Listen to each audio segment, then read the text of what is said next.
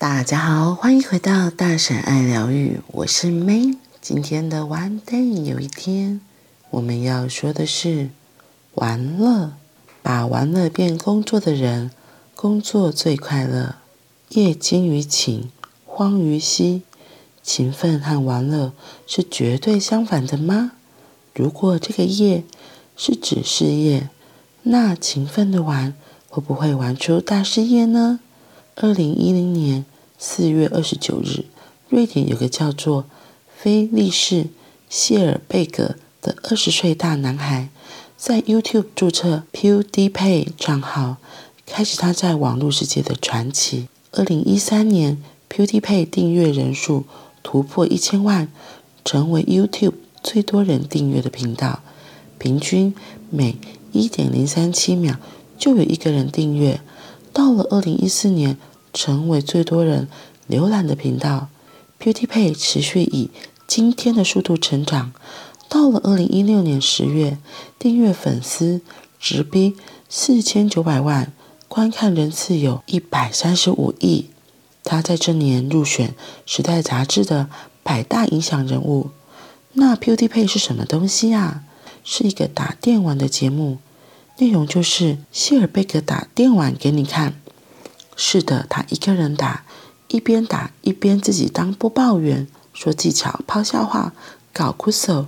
有时一段三分钟，有时一段二十五分钟。Pew 的意思就是发射子弹，pew pew 的声音。D 就是死，派就是派，所以 PewDiePie 直翻是色屎派，名字就是直冲电玩米的神经，让人眼睛一亮。他不止技术好，搞笑功力更高，配合他戏剧性的大呼小叫，也会被他逗得乐翻。所以刺激又娱乐，当然大受欢迎。问题是，他成天在网上打电玩给人看，那要靠什么吃饭？如果你现在坐着要坐好，如果你是站着不要跌倒。他靠 P T 牌一年收入一千两百万美金，是的，没错，就是一个二十六岁的大男孩，靠打电玩给人看，就年收入三亿九千万台币。NBA 球员平均每年收入八百万美金，大联盟球员平均年收入四百三十万美金，还要跟谁比？二零一二年，有个网络行销公司叫做 Maker Studio，看中 PewDiePie 的潜力，和谢尔贝格签约，成为他的经纪公司。Maker 当年就拉来了四百万美金的广告，当然 Maker 赚更多。到了二零一四年，PewDiePie 成为 YouTube 最多浏览的频道后，真正的大金主出现了，是谁？迪士尼。你现在真的要做好和站好。迪士尼为了 PewDiePie 花了十亿美金买下 Maker，把 PewDiePie 收在米老鼠的旗下。希尔贝格分到一亿美金的红利。网络世界真的是少年出英雄，年纪轻轻的谢尔贝格怎么会想出这么赚钱的主意？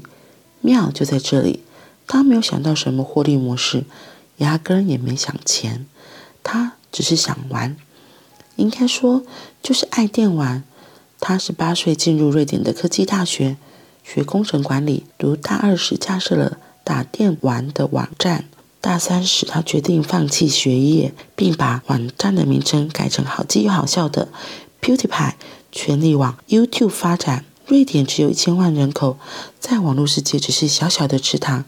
他决定用英文往大海游去，但他本来以为自己只是条小鱼。他说：“我知道有人因 YouTube 影片出名，但却没有想过因为电玩影片出名。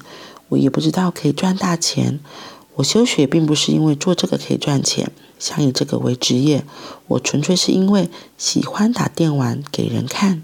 所以刚开始，他连规格强一点的电脑都买不起，靠摆热狗摊来打工赚生活费，来支撑他拍打电玩的网络影片。”所有事情一个人包办，也不化妆，不打特效光，没有脚本，一切都是靠临场反应。他不只是只会打电玩，还会搞笑，还要自拍影片，自己剪辑、后制、做 App。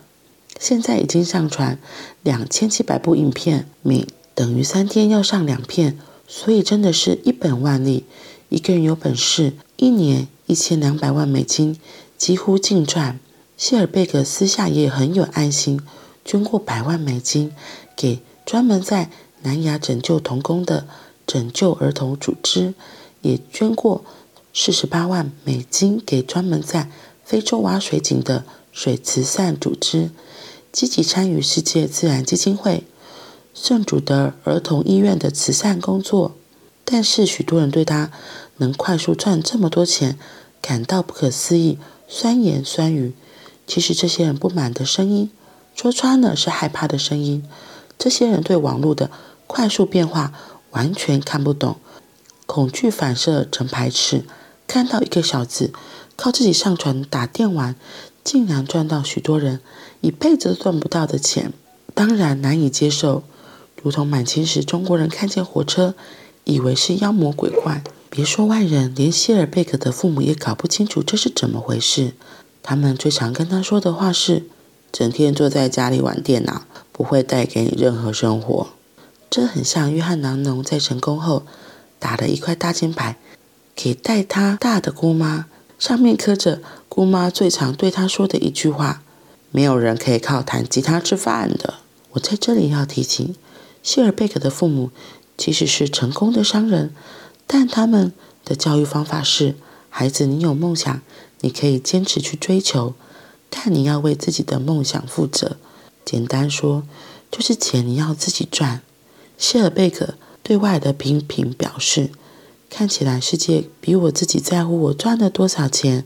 我现在很快乐，跟以前没钱时一样快乐，差别只在我不用担心房租交不出来而已。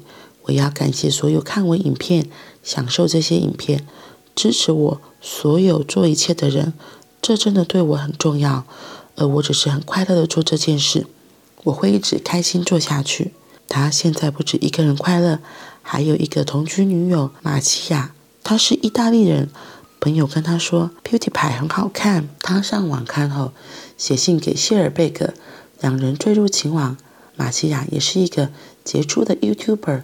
猜猜影片自拍化妆影片，介绍如何化妆，介绍各种化妆品的优劣，如何做最佳使用。他的粉丝订阅超过六百万。时代真的变了吗？不是，时代时时在变，差别是你是改变时代的人，还是等着被改变的人。而变化的海浪来时，它是看起来陌生，完全失控，充满戏剧性。PewDiePie 就是典型的这种海浪。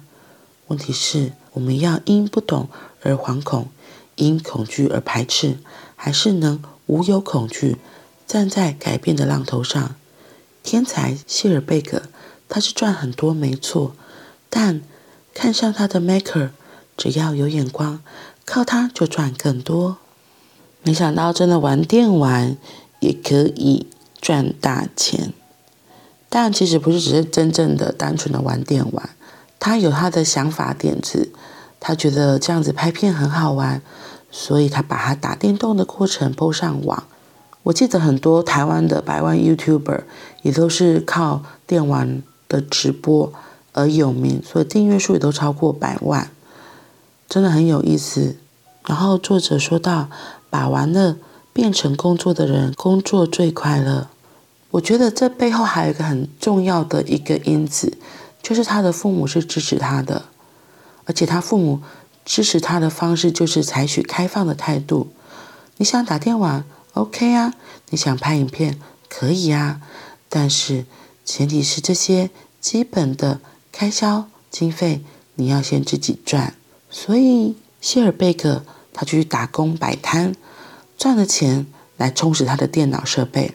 如果你有在玩电玩，你就会知道那些影片的荧幕啊，你一定要大一点，自己看起来会比较好看，而且画质要清晰，所以主机的功能也要强，CPU 那些都要够才会跑得快。然后显卡，讲到显卡，我就想到我之前看 YouTube 介绍才知道，天哪，一张小小的显卡，随随便便好一点可能就上万块，我那时候真的吓一跳。然后我还记得。我们曾经有机会带同学去外面参观，那某一所私立大学，他们成有成立一个电竞中心，然后那边老师在介绍的时候，他就有说到，这一台主机就好几十万。我整个想说，哇哦，这是什么啊？就对于我这个只会文书工作的人来说，我觉得一台基本的桌机，可能现在一两万就觉得还不错了。然后顶多你要玩电玩再好一点，可能就升级一些设备。我觉得四五万应该也是很够力了。结果他那一个，因为他老师那时候介绍，那台主机还可以直播啊，然后里面的反正就总里里扣扣加起来，真的就是我记得是六十万。我真的想说，天哪，这一盒小小的一台六十万，哇哦！而且那个学校很用心，他们就是把一间教室设计成专门的电玩教室，所以那个椅子都是电竞椅，然后键盘啊都还不错。我就觉得这个学校真的也太厉害了，嗯。所以后来像前几年，我记得电打电玩，很多人都会想说，哦，打电玩可以赚钱，有些家长。也会很可爱的以为说啊，小孩如果想要打电玩啊，所以他就来念资讯系就好了。诶，其实不是这样，资讯系不是只是打电玩，这是又是别的东西。Anyway，如果我觉得身为父母的，就是可以像谢尔贝格他的父母一样，就是小孩可以做他们想做的所有事情，然后让他自己负责任。他想做这件事情，那他就要先能够赚到。这个工作的技能，能够知道怎么样充实电脑设备，重点是也要很会打嘛。所以我觉得大人们采取开放的态度，小孩他也能够享受他自己的生活，或许也能会像谢尔贝格又创造不同的商机出来。好啦，那我们今天就到这里喽，我们明天见，拜拜。